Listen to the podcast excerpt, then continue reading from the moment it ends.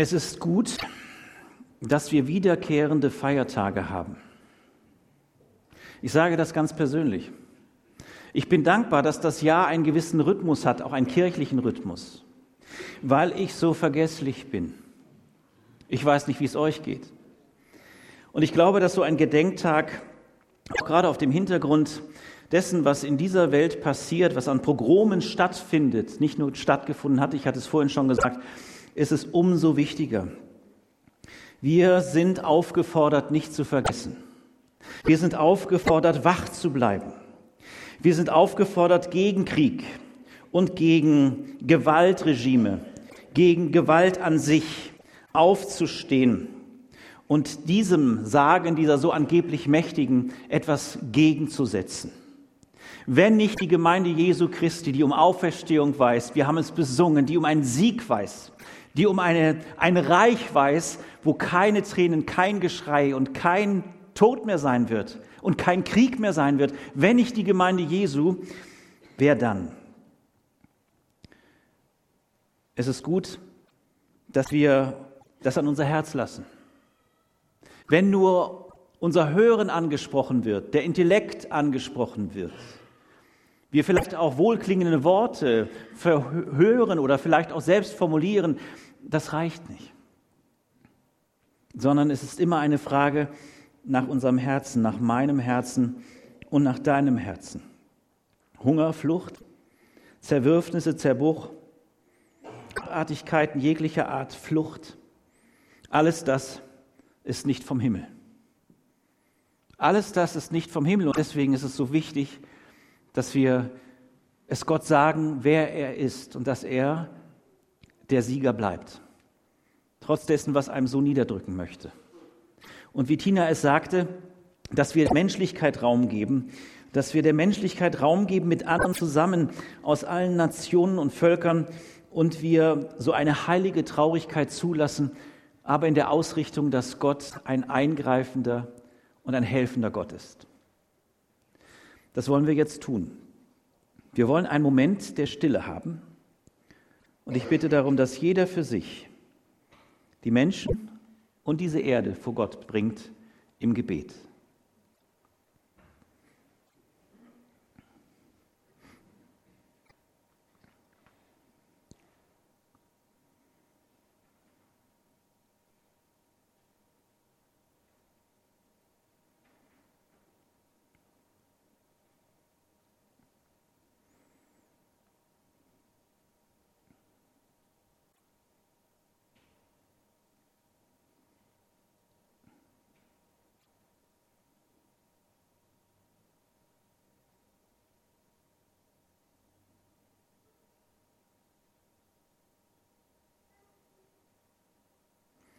Ich lade ein, dass wir das Vaterunser miteinander sprechen. Wem es möglich ist, möchte ich bitten, aufzustehen. Vater unser im Himmel, geheiligt werde dein Name, dein Reich komme, dein Wille geschehe, wie im Himmel, so auf Erden. Unser tägliches Brot gib uns heute und vergib uns unsere Schuld, wie auch wir vergeben unseren Schuldigern. Und führe uns nicht in Versuchung, sondern erlöse uns von dem Bösen. Denn dein ist das Reich und die Kraft und die Herrlichkeit in Ewigkeit. Amen. Nehmt doch bitte wieder Platz. Einen zweiten Schritt wollen wir tun. Neben dem, dass wir uns Zeit nehmen und ich hoffe nicht nur in diesen Momenten, sondern darüber hinaus für Menschen einzutreten im Gebet, wollen wir das aufnehmen. Ich musste schmunzeln, als jemand jetzt rief, lasst uns doch ganz konkret für diese Arbeit da vor Ort nochmal eine Sammlung halten. Ich habe immer meine Kollekte oder Sammlung in der rechten Hosentasche. Und ihr, würdet, ihr findet es schmunzelhaft. Aber ich habe heute tatsächlich, ich weiß gar nicht wann das letzte Mal, weil ich vorher noch was genommen habe und gemerkt habe, ach, da ist ja noch ein Schein in der anderen Tasche in der zweiten hier noch was drin und ich wusste nicht, was kommt. Ich hatte erst gedacht, naja, vielleicht ist es für was danach oder so. Nein! Wer jetzt freiwillig noch was in die zweite Sammlung werfen möchte für diese Arbeit auf Lampedusa, das machen wir jetzt ganz spontan. Lesbos, entschuldigt bitte, habe ich vorhin auch falsch gesagt, ne? Lesbos. Ähm, der lege doch jetzt bitte erneut was in die Körbe. Ich weiß gar nicht, wo die jetzt sind. Ihr Sammler, würdet ihr das wieder übernehmen und wir nehmen uns die Zeit und bitte macht euer Herz weit an der Stelle.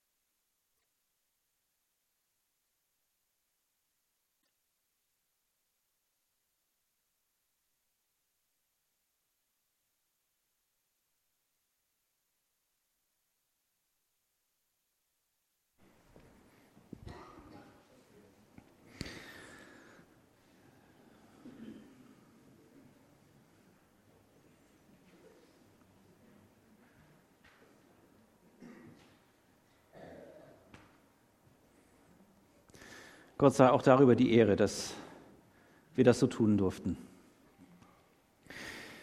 Es wäre gut, dass wir einen weiteren Schritt tun. Ich möchte einladen, äh, Paulus, den Apostel Paulus, Raum zu geben, ähm, ihm nicht persönlich, aber über das, was er geschrieben hat, in der Autorisierung durch Gott selbst. Und ich weiß nicht, welches Verhältnis ihr zu Paulus habt, wenn ihr Paulus Geschichten hört, wenn ihr von ihm was lest. Ähm, ich weiß nicht, ob Ihr sagt, es ist eher so der, den ihr vor Augen habt, der Lehrer war. Wer würde sagen, so Paulus Lehrer? Zeigt das mal. Ach, soll ich das die Alternative nennen? Leidenschaftlicher Nachfolger? Ah, beides, ne? Und schon hat man die Hände oben. Ich äh, bin der Leidenschaft des Paulus ähm, neu so begegnet bei genau diesem konkreten Thema, welches wir hier heute Morgen haben.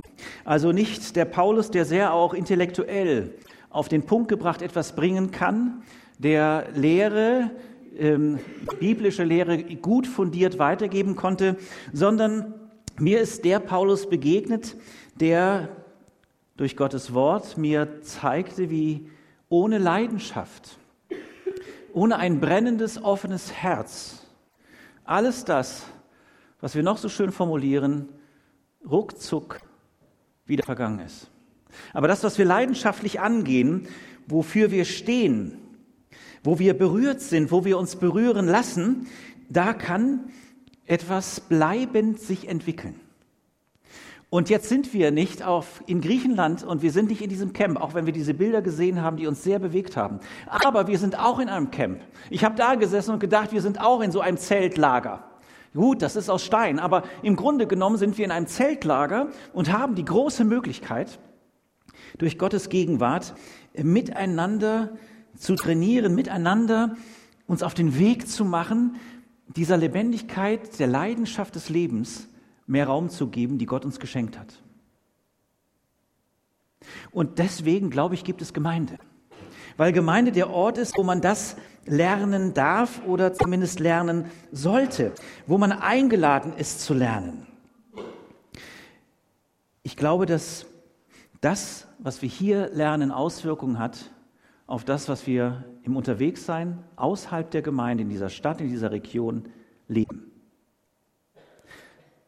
Manchmal meint man, man kann hier anders sein als unterwegs. Dann sage ich dir, tu das nicht. Und ich sage es und lass es mir auch selbst sagen, tu es nicht. Sei authentisch. Sei echt.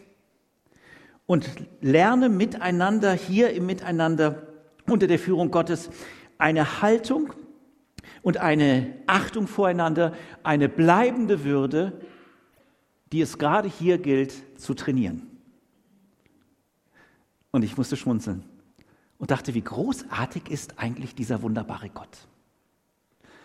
Er hat Gemeinde gegeben, gestiftet, auf dass wir, die wir so unterschiedlich sind, im Rahmen auch dieses Geschehens Gemeinschaft zu leben, miteinander und aneinander lernen, reifen und damit ausgerüstet werden für das, was uns außerhalb auch dieses gemeinsamen Tuns widerfährt. Es soll also echte Hilfe für den Lebensvollzug draußen sein. Also nicht Berieselung, die mir gut tut, wo ich sage, oh ja, da juckten meine Ohren oder auch nicht.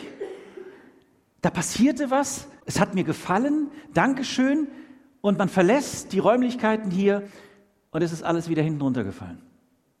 Sondern wir üben ein, was dann draußen weiter Bestand hat und gelebt werden darf. Das ist für mich echte Ermutigung, die Paulus unter anderem im Philipperbrief uns entgegenbringt. Echte Ermutigung. Ich lese den Text Philipper 2, Kapitel 2, die Verse 1 bis 11. Orientiert euch an Jesus Christus. Helft und ermutigt ihr euch als Christen gegenseitig? Seid ihr zu liebevollem Trost bereit? Spürt man bei euch etwas von der Gemeinschaft, die der Heilige Geist schafft? Verbindet euch herzliche und mitfühlende Liebe. Darüber würde ich mich sehr freuen. Vollkommen aber ist meine Freude, wenn ihr die gleiche Gesinnung habt, in der einen Liebe miteinander verbunden bleibt und fest zusammenhaltet. Weder Neid noch blinder Ehrgeiz sollen euer Handeln bestimmen. Im Gegenteil, denkt von euch selbst bescheiden und achtet den anderen mehr als euch selbst. Denkt nicht immer zuerst an euch, sondern kümmert und sorgt euch auch um die anderen.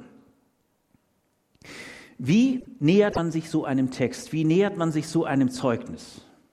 Sicherlich nicht in der Weise, dass man sagt, den habe ich schon so oft gehört und ich weiß gar nicht, wie viel Predigt ich darüber gehört habe. Ach, ich bleibe jetzt einfach hier ruhig sitzen und dann ist es irgendwann vorbei. Bitte nicht.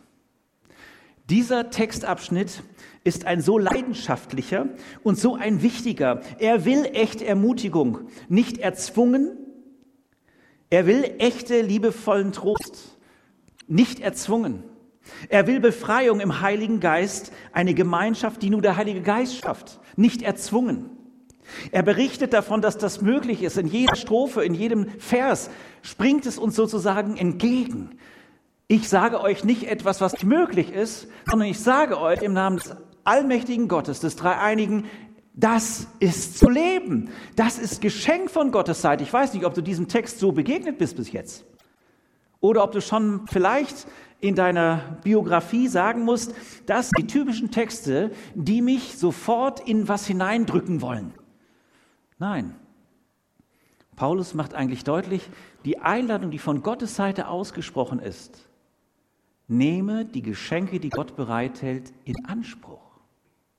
Gott ist es, der Ermutiger ist und der dich und darüber andere ermutigen will.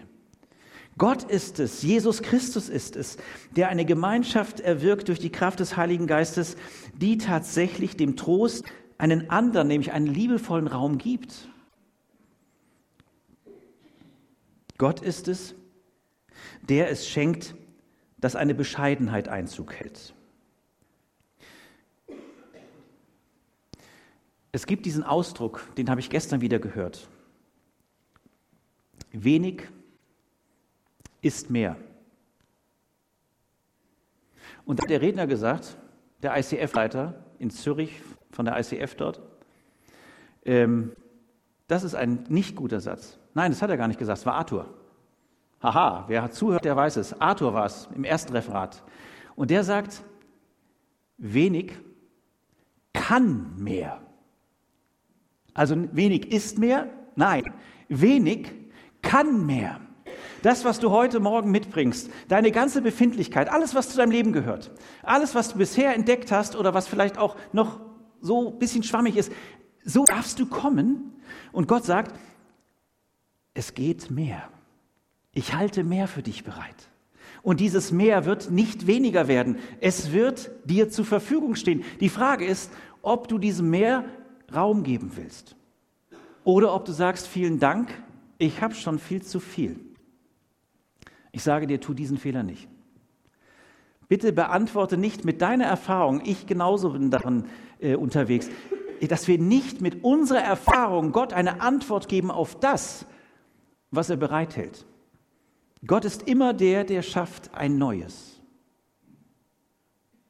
Wenn ich bis gestern, wenn ich bis vorhin etwas gelebt habe, was mich eingeengt und wo die Größe Gottes immer kleiner geworden ist und wo die Ansprache zu ihm im Gebet oder im Bibellesen überhaupt nicht mehr vorkam, wo ich im Grunde genommen nur noch so Sekunden habe, wo ich überhaupt darüber nachdenke, ob es einen Gott gibt, da ist er da im Heute, im Jetzt und sagt, steh auf.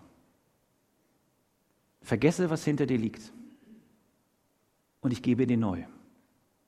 Wasser des Lebens umsonst. Ein Neuanfang. Etwas, was deinen Charakter wirklich auf dem Weg verändert. Ich weiß nicht, ob du deinem Charakter keine Chance mehr gibst, weil die Charakterzüge, die du hast, die sind so eingefahren und einige von uns haben ja auch ein gewisses Alter auf dem Puckel, dass man sagt, ganz ehrlich, der ändert sich nie. Kennt ihr das? Ich lade euch ein, dass wir als Gemeinde Jesu, auch wenn wir ähnlich aussehen, auch wenn wir uns alle verändern, aber wenn wir uns wiedererkennen und sagen, ja, dich kenne ich schon, deine Nase und deine Art, dass wir uns erlauben, dass die Großzügigkeit Gottes Einzug halten darf. Dass vielleicht eine neue Freundlichkeit über dein Gesicht kommt. Stell dir vor, es kommen Leute auf dich zu und sagen, sag mal, du bist ja so ein alte Ranzbacke. Das schiebt einen schon ganz schön zurück. Und dann sagt er im zweiten Satz, aber ich sag dir was. Ich habe in letzter Zeit wahrgenommen, dass irgendwas sich verändert hat in deinem Gesicht und in dem, wie du redest. Beispiel. Ich habe mich gestern wieder entdeckt bei einem, äh, Gespräch, wo jemand äh, berichtet hat, dass er etwas äh, wirklich Unangenehmes erlebt hat und ähm, arbeitstechnisch. Und äh, dann wurde über eine Person gesprochen, die nicht mit im Raum war, aber die diese die Person hat der, die mit mir gesprochen hat, manches Schwere ausgeteilt. Und dann habe ich mich miteifert. Ja, wie kann man denn, ich weiß nicht, ob ihr sowas kennt, so ein Mitleiden, ein Mitgehen, ein Mitgefühl. Ist doch meine Schwester. Ach, wenn das und hab ich losgelegt mit ihr zusammen. Nicht ganz so doll, aber so habe ich mal so richtig. Und dann saß ich kurze Zeit später auf meinem Platz und da habe ich gedacht, die Schwester konnte jetzt so das sagen, was sie auf dem Herzen hatte. Ich habe sogar im Stillen angefangen zu beten. Halleluja. Aber was ist mit der Person, die jetzt gar nicht dabei ist? Wer betet für sie? Und dann hörte ich noch von jemand anders, dass diese Person bekannt ist für tatsächlich nicht schöne Dinge. Und ich saß da und habe gedacht, Vater, und Tina, du hast das aufgeworfen, dafür muss doch jetzt gebetet werden, für diese Person. Für diese Personen sind wir Gemeinde Jesu. Wir sind für die Personen Gemeinde Jesu, die im Moment noch gerade total verdreht unterwegs sind. Ich weiß nicht, vielleicht darf auch dein Blick, so wie mein Blick ja auch sich verändern darf, an der Stelle auch Veränderung erfahren. Bittet für eure Feinde, segnet eure Feinde, flucht nicht über sie. Ich weiß, das ist für manche Bereiche, über die wir nachdenken, ein, ein schweres Umfeld. Aber stell dir vor, dein Neid würde gehen. Stell dir vor, du würdest dich freuen über den, wo du hörst, der macht jetzt so richtig Gewinn. Dem geht so richtig gut. Jesus hat sich gerne einladen lassen von Menschen, denen es so richtig gut ging. Und die feierten. Aber wenn der Neid da ist, wenn der Neid da ist, auch in unserer Gesellschaft, in unserem Land, dann verformt sich das. Dann werde ich neidisch und aus, dieser, aus diesem Neidischschein kommen böse Gedanken, böse Worte. Man macht den anderen schlecht und die Liebe ist weg. Und der Hass zieht ein. Der Ehrgeiz, dem werde ich es zeigen. Der werde ich es zeigen. Das ist etwas, was wie so eine Spirale nach unten geht, wie ein Strudel. Und dagegen, dagegen steht Paulus für sich selbst in seiner Zelle auf und schreibt diesen Brief oder lässt ihn schreiben und sagt, Leute, entscheidet euch, dass Jesus mit euch noch nicht am Ende ist. Unser Lauf ist nicht vollendet. Da wartet noch ganz gewaltig Gutes auf euch. Euer Lauf ist noch nicht vollendet. Ihr Jugendlichen erst recht, aber ihr Alten und die Älteren genauso. Unser Lauf ist noch nicht vollendet. Und wenn Jesus uns diese Laufzeit noch schenkt, dann hält er wunderbare Geschenke bereit. Die Frage ist, ob sie ankommen dürfen und wie können sie ankommen. Ich lese weiter ab Vers 5. Orientiert euch an Jesus Christus. Obwohl er Gott in allem gleich und Anteil an Gottes Herrschaft hatte, bestand er nicht auf seine Vorrechten. Nein, er verzichtete darauf und wurde rechtlos wie ein Sklave. Er wurde wie jeder andere Mensch geboren und lebte als Mensch unter uns Menschen. Er erniedrigte sich selbst und war Gott gehorsam bis zum Tod, ja, bis zum schändlichen Tod am Kreuz. Darum hat ihn Gott auch herrlich zu sich erhoben und ihm den Namen gegeben, der über allen Namen steht. Vor Jesus werden sich einmal alle beugen. Alle Mächte im Himmel, alle Menschen auf der Erde und alle im Totenreich. Und jeder ohne Ausnahme soll zur Ehre Gottes des Vaters bekennen, Jesus Christus ist Herr. Die Antwort aller Erniedrigung, die auf dieser Welt stattfindet, die du vielleicht erlebt hast in deinem Leben, die Antwort, wie du etwas geben sollst, findet hier ihre wirkliche Antwort. Jesus gibt hier Antwort, ich bin es, der in jeglicher Situation deines Lebens dich trägt. Der wirklich sich aufgemacht hat und ganz Mensch wurde. Ganz Mensch wurde. Der zuallererst losgelassen hat. Ich weiß nicht, ob ihr himmlische Situationen kennt. Kennt jemand von euch himmlische Situationen? Ach, ihr seid also Bescheid. Oh, da ist jemand. Himmlische Situationen. Jesus hat die Fülle der Himmel und dessen, was da gelebt ist und an Fülle vorhanden ist, aufgegeben. Er hat losgelassen, um sich auf den Weg zu machen, dir zu sagen, hör auf zu meinen, du bist wertlos. Hör auf zu meinen, andere in irgendeiner Weise zu ärgern oder auf sie neidisch zu sein oder was auch immer. Hör auf damit, ich gebe dir die Fülle, die du für dein Leben brauchst. Er hat sich aus den Himmeln auf den Weg gemacht. Was muss das für ein letztes Gespräch gewesen sein? Ja, wir wissen durch das Neue Testament, dass Jesus immer im Gespräch mit Gott war. Aber wenn jemand so auf eine Reise geht und man weiß, dass man danach auch weiter telefoniert, ist es ein komischer Moment. Kennt ihr die? Da will man eigentlich gar nicht aufbrechen, gerade da, wo es so schön ist. Er hat losgelassen. Aus Liebe zu dir und mir. Dieser lebendige Gott hat losgelassen.